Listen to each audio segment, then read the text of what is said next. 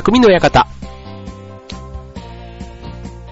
はい、川崎匠です。チュアヘドットコムの協力でオンエアしております。はい、ね、もう夏も終わりが近づいてまいりましたということで、なんかすっかりね、今週に入ってから、あの、何、猛暑日がなくなって、もうなんか秋模様ですよね。うん。急にね、朝、もうむしろちょっと薄手の布団というか、今までのタオルケットみたいなもんだけど、ちょっと寒いかなっていうぐらいの、そんなね、朝ですけども、やっぱりでも昼間はね、なんか暑かったり、なんかちょっとその寒暖差がね、体調を壊す原因になるんじゃないかっていう、そんなね、えー、季節の変わり目ですけども、ね、夏風邪なんかひいてる人もね、意外といたりとか、あと、夏場にね、ちょっとエアコンに当たりすぎてなんて言ってね、このタイミングでちょっと体調とか喉の調子が悪いなんていう人もね、結構僕の周りにはいますけども、はい、えー、ね、この番組を持っている以上は、喉はね、命ですから、ね、もう、バリバリ、たくちゃんは元気ですよ、とかつってね。はい、えっ、ー、と、皆さんはいかがお過ごしでしょうかと。ね。なんかこのね、夏終わりってね、なんかやっぱり夏ってこう、昔の思い出というか、うん、ちょっとね、この最近、こう昭和のね、僕のその青春時代か、ね、20代の前半の謳歌してた頃っていうのは、まさに80年代後半、まあ、8年後半じゃない、90年代で、ね、もう本当になんか歌謡曲って言っていいかな？うん。なんかそういうね、結構ノリノリな曲がこう、流行ってた時代なんですね。うん。で、なんかそういう曲をね、やっぱり今聞くとね、なんかいいなって、もう、改めて思うわけですよ。なんかこう、フィットするっていうのかな？うん。で、なんかそういう曲にまつわる出来事なんていうのもね、こう、例えば、当時だったら僕は大阪に住んでましたと。で、えっ、と、その大学の頃の友達何人かで、まあ、車を持ってた友達がいたから、あの、当時で言ったら、まあ、関西から言うと湘南とかね、あの、チューブが湘南なんていうアルバムを出していた頃ですよ。で、サザンが茅ヶ崎とかね、ああいう地名に出てくる、ね、あ、地名っていうか、歌詞の中に地名が出てくる、ね、そんな歌がね、たくさん当時はありました。ね、例えば渋谷で5時とか、あと六本木純情派とか、ね、なんかこう、ね、そういう、やっぱり、まあ大阪でも、あのありますよ。確かに。えー、っと、なんだろう、えー、大阪しぐれとか、あと 雨の御堂筋とか、なんかちょっと渋いよね。なんかそういう あるんですけど、あそうですね。うん。やっぱりなんかこう、垢抜けたというか、歌謡曲の、こう、曲面出てくるのは大体関東が多かったですよね。うん。当時だったら、あとなんだっけ、えっ、ー、と、桑田佳祐さんが監督したあの、稲村ジェーンっていうね、映画があって、稲村ヶ崎なんてあの、江ノ電とかね、ああいったものなんかにも、本当にもう、なんか憧れてた時代に、その曲というか、うん、だ曲の中に出てくる地名ってとにかくなんかね、憧れてましたね。サザンの、えっ、ー、と、ラブアフェアっていう曲の中で言えば、えっ、ー、と、マリンルージュ。ね、マーリン・ルージュデーっていうね、ラブアフェアって中にある横浜のね、山下ふ頭のところでね、泊まっている船ですけども、とかね、シーガーディアンっていうね、あのホテルの中に入ってあるバーだとか、ね、そういう実際の実在するね、えお店だ、施設がね、こう、歌詞の中に出てきたりすると、なんかそこに行っただけでね、すごいこう、歌のイメージとシンクロして、まさ、ますますその歌にね、こうなんかのめり込むじゃないけど、なんていうのがね、やっぱりなんか当時の、こう、記憶をね、すごく蘇らせてくれる歌が、やっぱ僕の中では90年代がすごい多いわけですよ。うん。で、まあそうするとね、えっ、と、それこそ20年ぐらい前の夏は、まあ大体ね、夏休みが終わると、まあ、ね、こう学校とかがなかったりするんで、みんなそれぞれ夏の思い出ってあるわけじゃないですか。で、まあ、夏が終わって、まあ久しぶりに顔合わせると、夏どうだったなんつって、当時なんてね、本当に1ヶ月とかね、まあ大学の頃は2ヶ月ぐらい夏休みありますけども、なんかそれがすごい長く感じたっていうかな、もう今だったらもう1ヶ月2ヶ月あっという間に経っちゃいますけども、8月なんて本当あっという間ですよね。うん。うん、普通の1ヶ月っていう感じですけど、なんかね、えー、小学校の時なんて本当にね、8月の1ヶ月がすっごい長かったような思い出がありますけども、うん、なんかその1ヶ月ね、いつも会ってる友達と会わなかった間に、ね、みんなそれぞれいろんな思い出ができるわけですけども、やっぱりね、こう、高校大学というか、ね、その頃だったりすると、ね、彼氏、彼女がいない人は、ね、その間にできていたり、逆に別れちゃったり、この秋どうしようみたいなね、なんかそういうちょっと、えー、思い出というか甘酸っぱい、ね、こう、まあ、楽しいというか、今思えば大したことのない話なんですけども、当時はそれでなんか、ワイワイワイワイやってたなっていう、なんかそういうことをね、えー、いつも夏の終わりには、なんかこう、思い出され、で、さらにその当時の曲なんかをね、ちょっとシンクロさせると、いろんな思い出が蘇ってくるなーっていうのがね、この夏の思い出なわけですけども、はい。まあね、えー、っと、そんな、こんなでね、まあ、ちょっとね、えー、っと、今日のテーマをね、何、今の話から言うとね、えっと、男子が、男子目線でちょっとね、えっと、男子目線のえー 女子論ということで、もうこれね、え、っと、もう勝手に、勝手な、えー、持論ですので、えー、もし、ちげえよっていう方はいらっしゃるかもしれませんけど、まあそれはね、えー、ちょっと聞いてください。まあ、えー、っとね、今日は、うん、なんかそんな、えー、男子目線の、うん、女子、女子って、みたいな。そんな女子って、君って、西野かな。女子って、うん、そんなテーマで今日はお送りしたいと思います。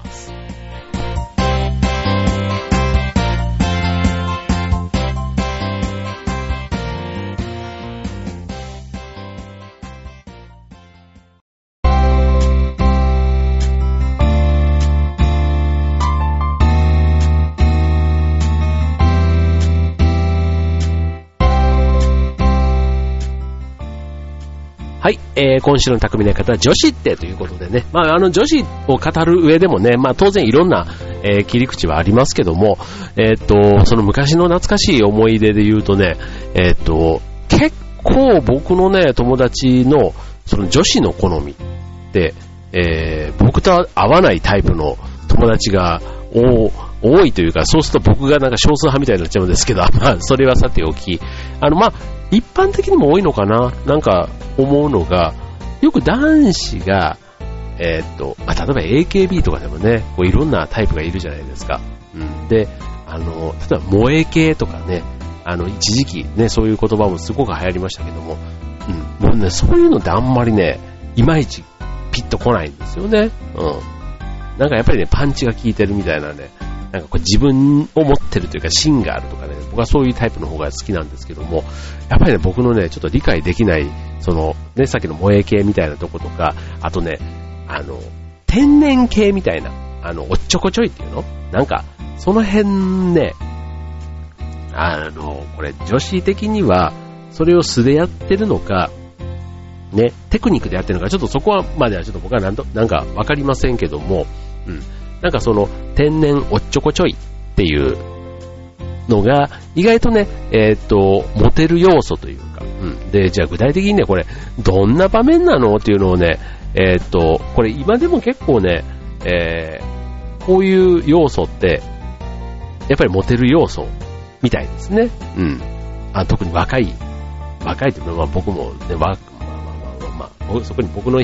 話はやめましょう。はい。で、えっ、ー、とね、それで具体的にその天然とかおっちょこちょってどんなとこなの？なんて言ってね、ちょっと聞いてみるとね、面白いのが、まず一つ、えっ、ー、とね、飲み会とかでちょっとうとうとしちゃう。うん、これね、男からしてみたら、いわゆる下心のっていうかね、なんかその まあ理由としてはね、こうなんか眠そうにしていると、なんか子供みたいで可愛くね、えー、見えるだとか、うん、あの、そう、なんかこう、なんだ、熟睡されるとね、当然困っちゃうわけですけども、なんかちょっと、ね、うとうとした状態っていうところがなんとなく、こう、ね、こう、す、すというか、あんまりこう、あの、気を張ってない感じというかね、自分の前で心を許してくれてる。もしかしたらそんな風にね、えー、男は誤解しちゃうかもしれないですね。はい。えー、次にね、あとね、まあ、さっきのね、えっ、ー、と、おっちょこちょい、天然っていうところの要素で、うん、えっ、と、難しい言葉をうまく言えない。あの、噛んだり口が回らなかったりするというと、ハキハキ言うんじゃないってとこですよね。これもね、もしかしたら男子が、そう、ハキハキ言われるとこに、もうなんか、えー、そこに対して抵抗がある。だからもう、自分、うん、の方が、こう、ちょっと優位というか、何やってんだよってこうちょっとおでこをツンってやるような、なんかそういう、ね、えー、まあ男子目線ですよ、男性目線。うん。上司をこうリードしたいとかね、多分そういう裏裏があるとは思うんですけども、そういう難しい言葉。この難しい言葉もね、あの、まあ難しい言葉だったらまだいいですよ。うん。でもね、えー、っと、ね、それを難しい言葉に対して、例えばあとは、その言い回しだけじゃなくてね、その噛む噛まないだけじゃなくて、その知らない言葉をね、まあ、知ったかぶりするとかっていうよりは知らないって言ってる方がいいかなと思うんですけど、うん、いいんですけど、とかで誰に喋る あの、あまりにもね、こう、知らなさすぎるの、うん、えー、みたいな。あの、ちょっとね、特に、えっ、と、二十歳そこらだったら、許せるところも、やっぱりね、30ぐらいになってくると、一般常識みたいなところがね、えー、もし欠落していると、うん、それはね、天然じゃ済まされない。これだから、えー、やっぱりね、そのさっきの僕の思い出の20代前半ぐらいでのね、えー、許されるし、まあそれがね、モテ要素になるっていうことなのかもしれませんね。うん。あとね、えっ、ー、と、これもね、ちょっとね、僕理解できないんですけど、あの、どこかに手や足を軽くぶつける。ね、これね、本当なんか、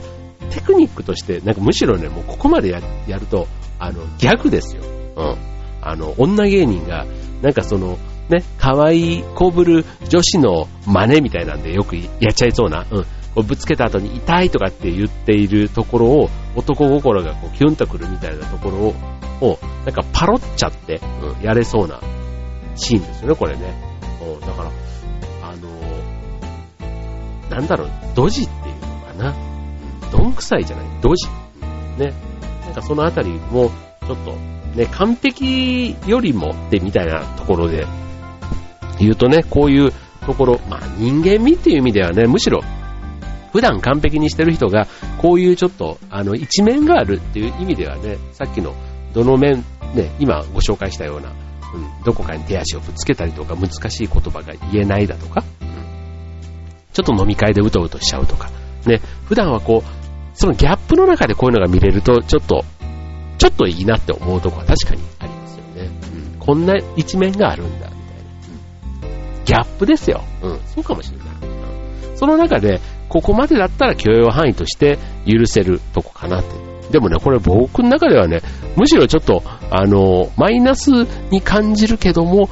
その、それ以上にプラスの部分が多いから、あんまり気にならないレベルっていうので、今のはいいけども、その、ね、えっ、と、天然とかおっちょこちょい好きっていうのはむしろね、さっき今紹介したみたいな、そこがあるからこそ、この子が良いっていうふうに思っちゃう。うん。すごいよね。うん面白いなって思うんですけど、なんか当時はね、なんかそんな話もしてたなって、今になって思い出してきました。はい。皆さんの周り、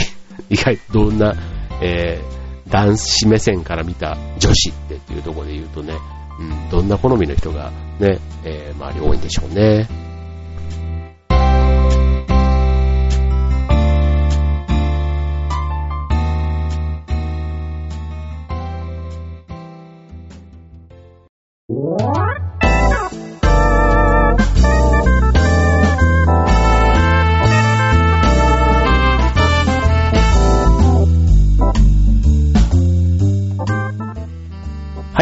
いうわけで今週の匠の方、女子ってということでお送りしておりますが、えっ、ー、と、あとね、じゃあ続いてのコーナー、ね、えっ、ー、と、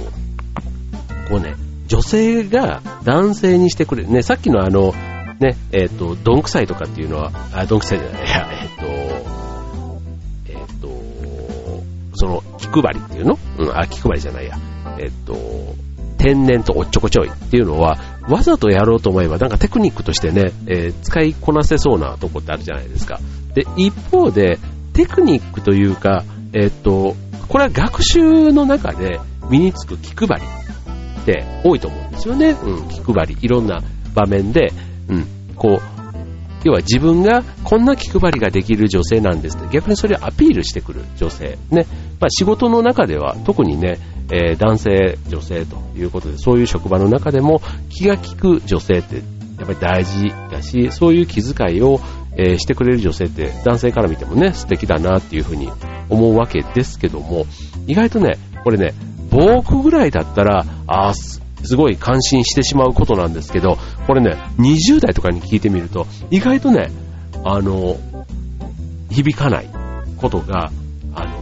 ですね。女性の、まあ、頑張りというかね、気配りが、えー、意外とその女性のプラスになってないみたいな気配りってどんなことがあるんだっていうとこなんですけど、うん。例えば、えっ、ー、と、あの、宴会とかでね、素早く料理をこう、取り分けてくれる子。うん。これね、僕なんかすごいね、あの、社交的というか気が利くなっていうふうに思っちゃうんですけど、うん。逆に取り分けない女子がいても、それはね、あんまりマイナスにならない。だから、やってもプラスに、それほどプラスになれない。うん。逆にあとね、それぞれで取って食べればいい。その、直箸みたいなところを女性の方から、あの、そういうことでいいですよねって言ってくれる方が、えっ、ー、と、好印象。これは、なんかわかるね。うん。うん。例えば初対面とかで、ね、女性とかだと本当に、あの、むしろ取り分けるのが好きなのかなとかね、その辺の好みがわかんないけど、まあ男性はね、あんまりその辺って気にする人少ない気がするんですけども、まあそれをね、えっ、ー、と、まあ、まあ、直箸じゃなくても、まああの、まあ、トンクかなんか使って取り分けるにも、それ、うん、そういう仕切り方という、まあ仕切るというかね、まあちょっと言ってくれる、うん、女性の方がなんかしっかりしてんなっていう風な印象をね、えー、受けるっていうところは確かにあるかもしれませんね。うん。はい。で、えっ、ー、と、続いて、まあ、これもまあ気配りっていうことでね、ちょっと、えー、ご紹介すると、うんと、お酒のね、えー、飲む場とかで、こうペースを、飲むペースを心配すると。うん。まあ、その、ね、飲みすぎとかっていうのもね、まあ、こっちも楽しく飲んでんだったらもう飲ませろよ、みたいなね、えー、とこだったり、あと、あの、次の日の仕事のこととかをね、持ち出したり、ね。なんか、気配りかわかんないですけど、うん。なんかこう、男性からするとね、全然もう、水を差すなよ、なんかそういう気持ちになっちゃうということね。うん、ありますよね。うん。あと、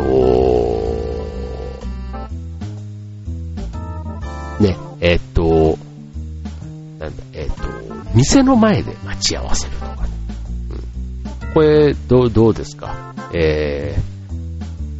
こう、場所を、まあ、この店で食事なんていうと、まあ、店の前で待ち合わせる。これ別に僕はあんまり気にならないんですけどね。うん。でもなんか、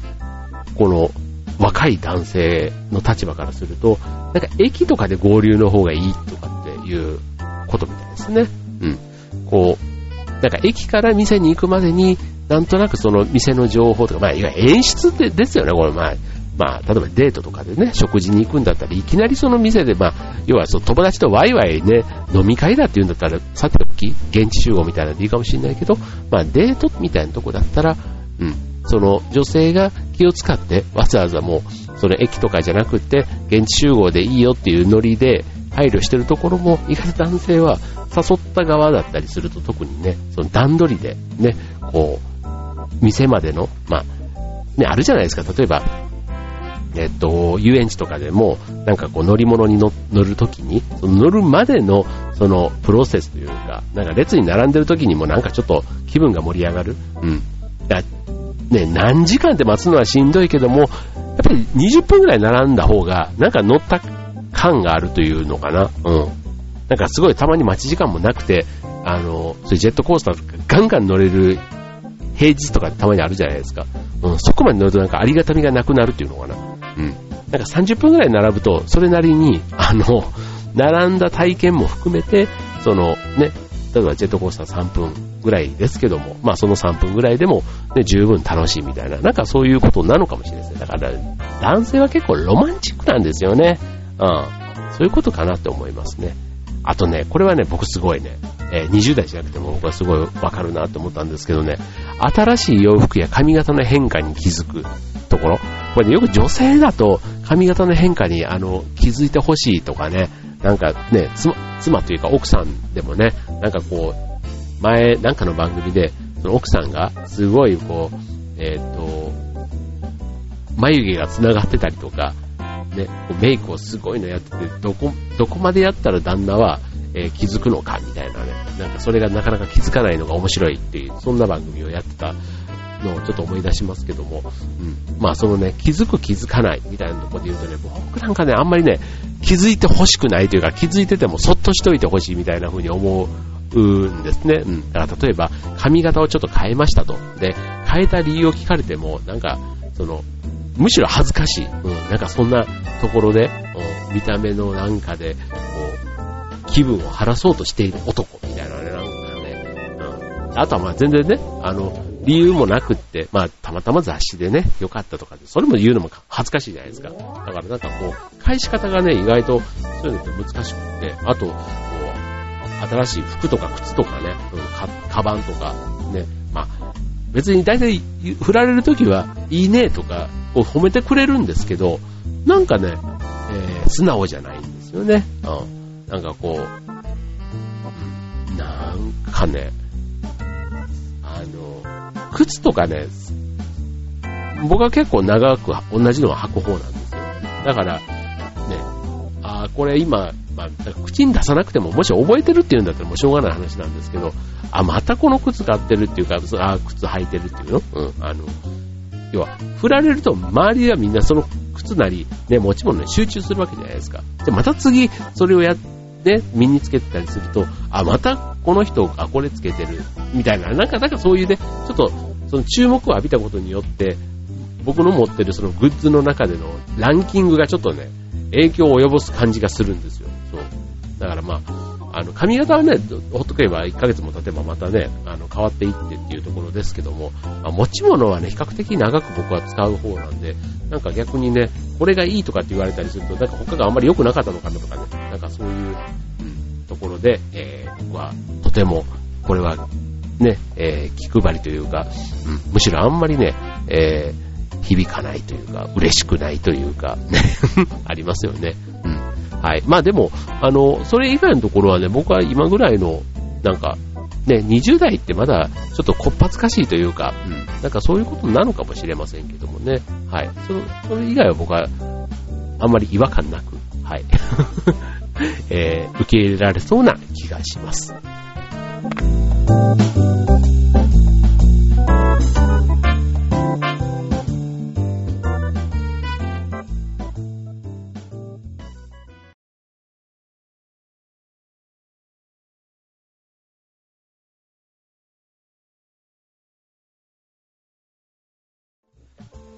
はい、えー、匠の館、エンディング近づいてまいりました、ということでね、えー、っと、うん、なんかこういう話もね、たまに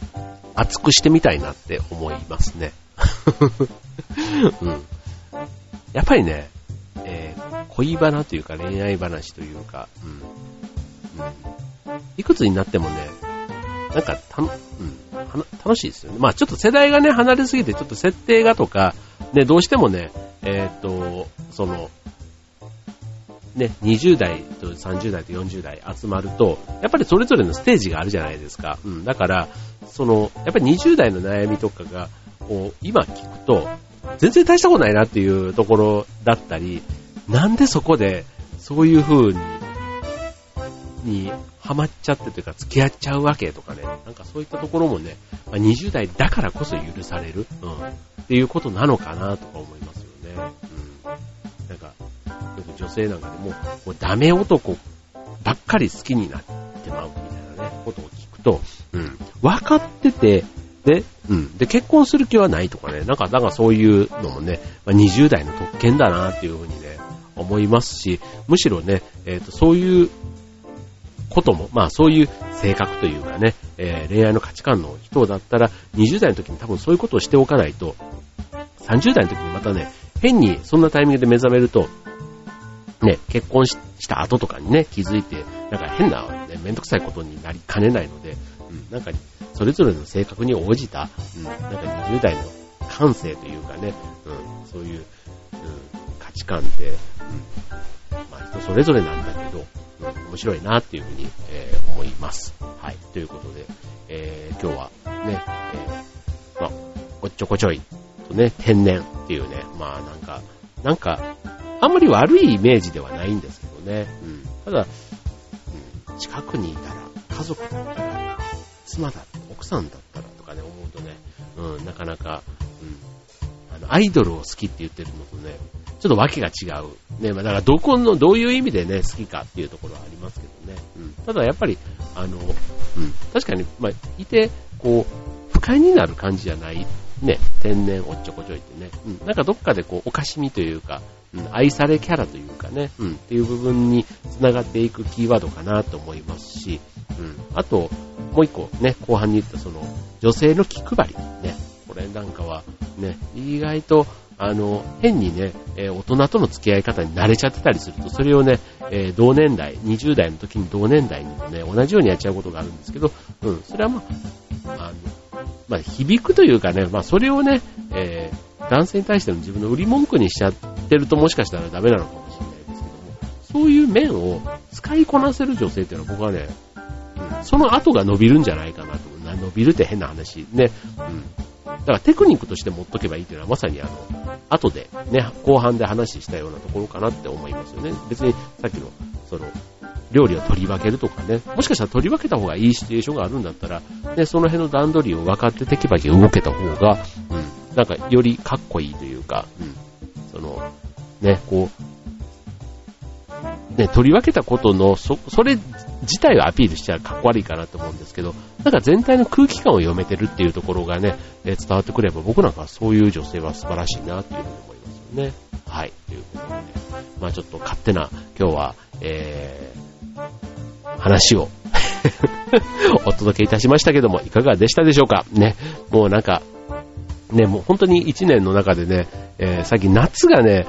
一番というか、夏にあんまり外で過ごす時間がないせいか、夏らしいことをね、あんまりこう、してないんですよね。ほんと夏山とかね、海とかね、行けば本当になんか、夏っていう感じもするんですけど、なんかプールもね、意外とあの、屋内プールとか行ったりするんで、こう、太陽さんさんみたいなところはね、もうな、なんか好き転んで行こうと思わないというかね、うん、感じで、今年の夏は僕は意外と、あまり水辺に近づかず、うん、終わってしまったかなっていう感じですけども、はい。まあ、これからね、秋、ね、ちょっとね、温泉なんかね、ゆっくり行って、あの、なんか、はーって美味しいご飯食べてね、なんかそんな時間も今年の秋はね、えっと、10月に、えっと、劇団の公演とね、えっと、ダート駅伝のイベントがね、2つ、2大イベント、僕の中でのね、えっと、2大イベントが10月の頭に一気に終わりますので、年末にかけてはね、かなり、あの、自分の好きなことをたくさんやりたいなーっていうふうに思ってるんですけどね、もう今からそんな秋の計画をね、考えてると、それがね、すごくあの、自分の中の励みになっていたりしますけども、はい、皆さんもね、えー、なんかね、秋のね、人の計画聞いてるとね、すごいそれも楽しそうだなって思って、ね、なんか やっぱりね、えー、そう、隣の芝生は青く見える性格なんですね、僕の場合。そう、だから、そう、なんか人のやってんのとか聞くとね、あ、自分もあわよくばというか、うん、あの、まあ、お金かかることだったらね、当然できるできないはあるんですけど、お金かかんなくて、自分がね、ちょっと時間工夫してやればできるみたいなね、そんな話だったりするとね、ちょっとね、チャレンジしてみたいななんて思うんですけどね。はい。まあ、例えば料理とかね、なんかそんなものもね、えー、と夏場だとね、どうしてもちょっと火の前立ったりするのも、なんかなんですけど、この秋以降になってくるとね、ちょっと火の前で立つのもそんなに苦痛じゃなくなってくるタイミングですからね、なんかそこで、ね、そういう料理なんていうのもね、一つ楽しいチャレンジだし、うん、なんかすごいいいコミュニケーションの機会になるかな、なんていうふうには思っていたい、思っています。はい。ということで、ね、えっ、ー、と、夏終わりということで、次回の放送は9月です。はい。ということで。で、えっ、と、食欲の秋、運動の秋、ね、芸術の秋、音楽の秋、ね、いろんな、えー、秋ですけども、はい。ということで、えっ、と、9月ね、もうなんか、えっ、と、世の中はもうハロウィン仕様にね、なんかもう、なりつつある、ですけども、ね、もうなんかハロウィン終われば、ね、クリスマスということで、ね、今年も着々と後半戦、ね、えー、進んでいる感じです。はい。ということで、えー、ね、夏ちょっと体調崩しちゃった方ね、えー、早めに直して、ね、えー、元気に9月を、ね、夏休み終わっちゃう人もね、いれば、あの本当新学期、ね、元気な顔で、えっ、ー、と、友達と会えたらいいですね。はい。ということで、今週の匠には片ここまで。バイバーイ。